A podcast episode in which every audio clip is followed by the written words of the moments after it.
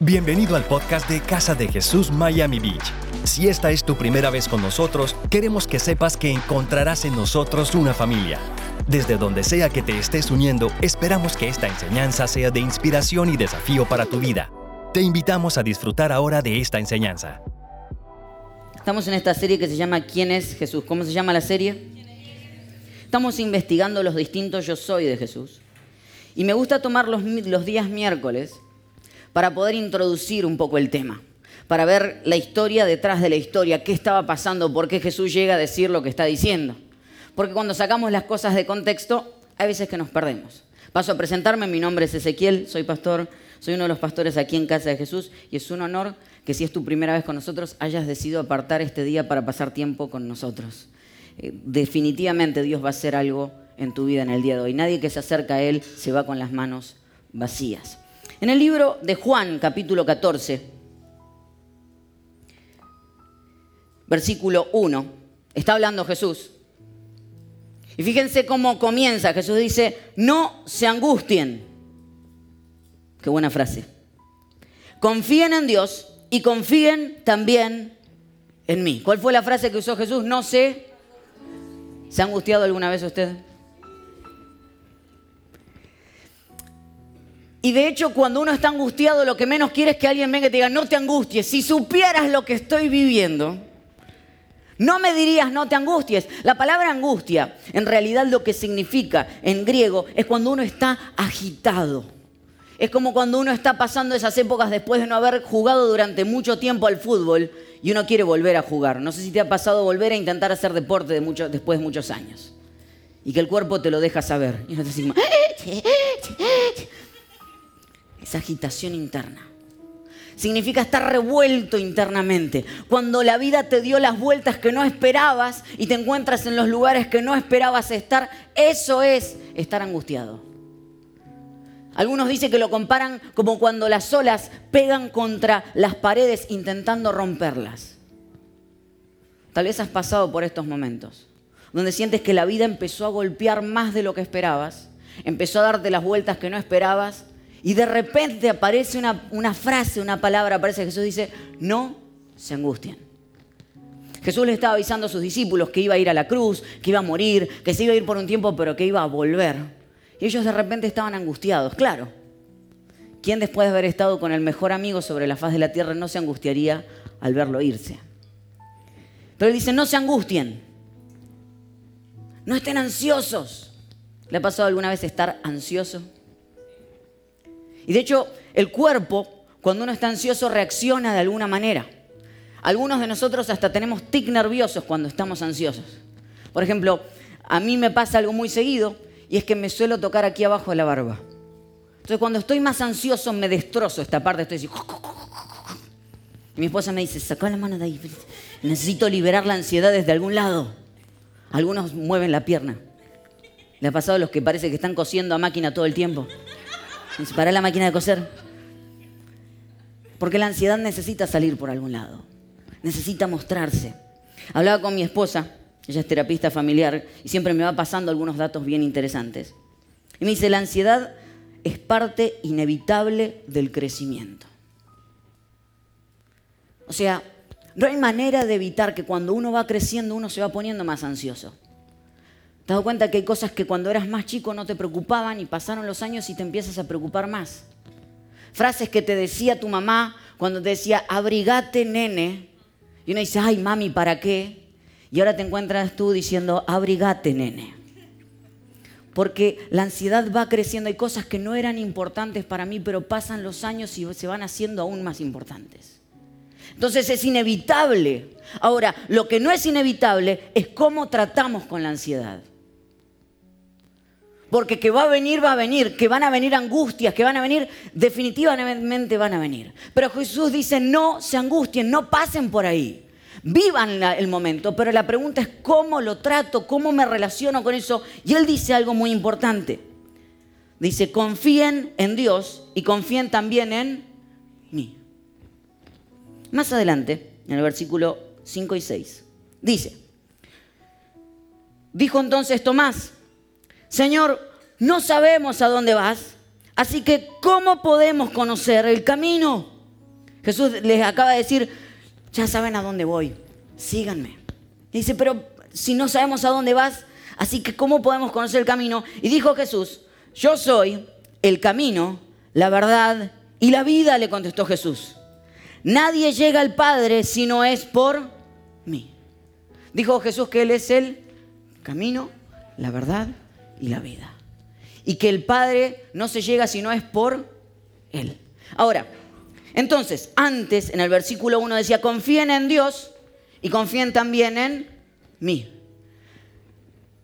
Si Dios es el destino, Jesús entonces es el camino.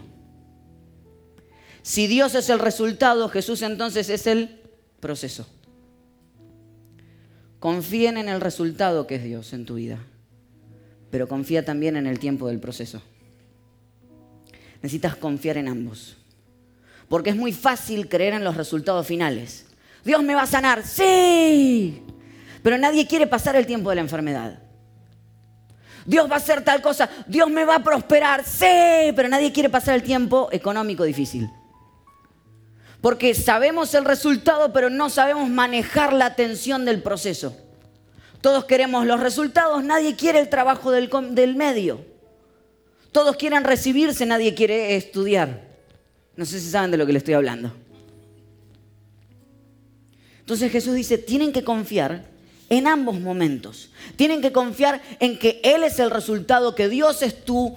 ¿Qué? ¿Qué va a pasar, Dios?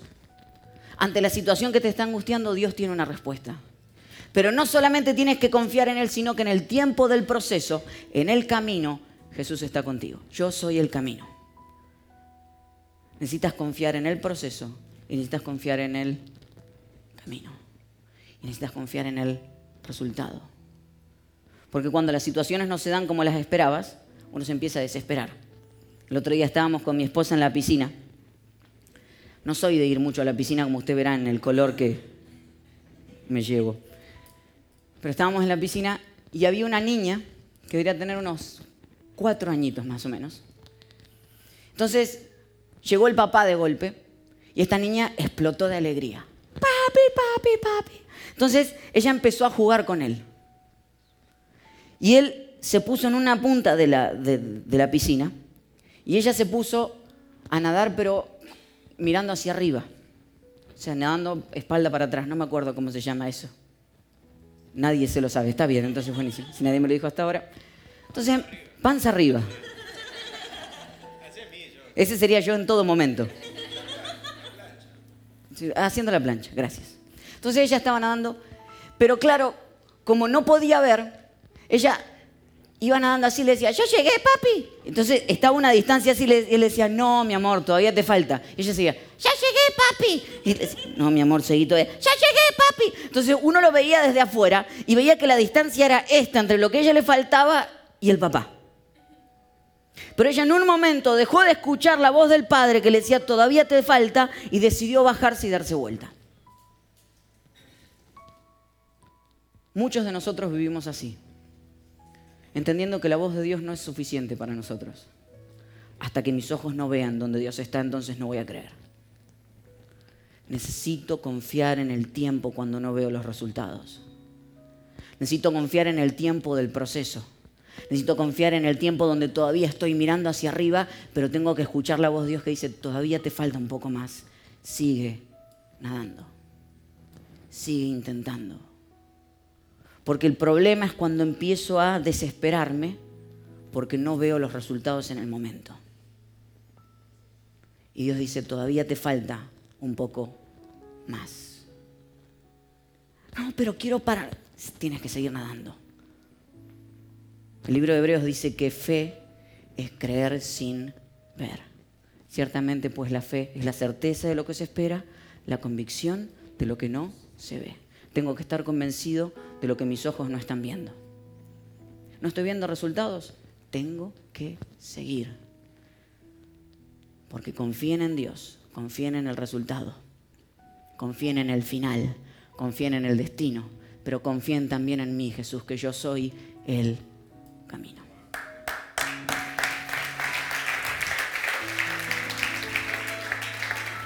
Isaías capítulo 26. versículos 3 y 4, hablando de esto mismo.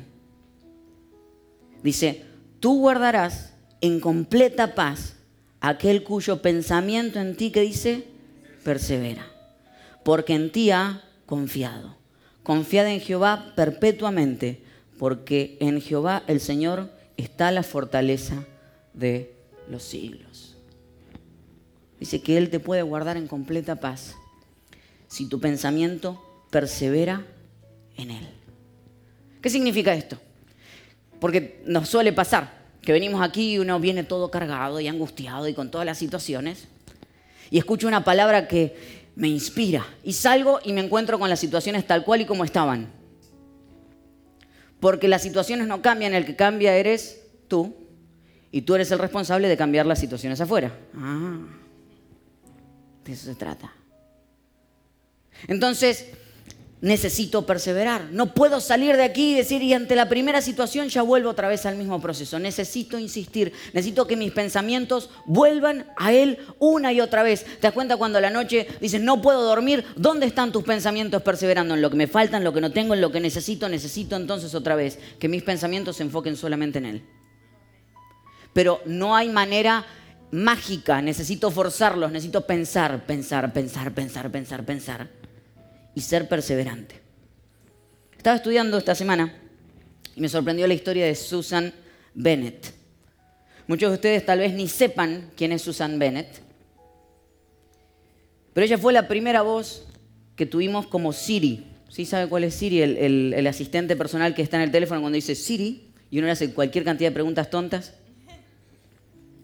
El primer asistente personal que está en el iPhone, un botoncito que uno aprieta y te pregunta qué quieres saber y ella supuestamente puede responderte todas tus preguntas. Susan Bennett se enteró que era la voz de Siri cuando salió Siri.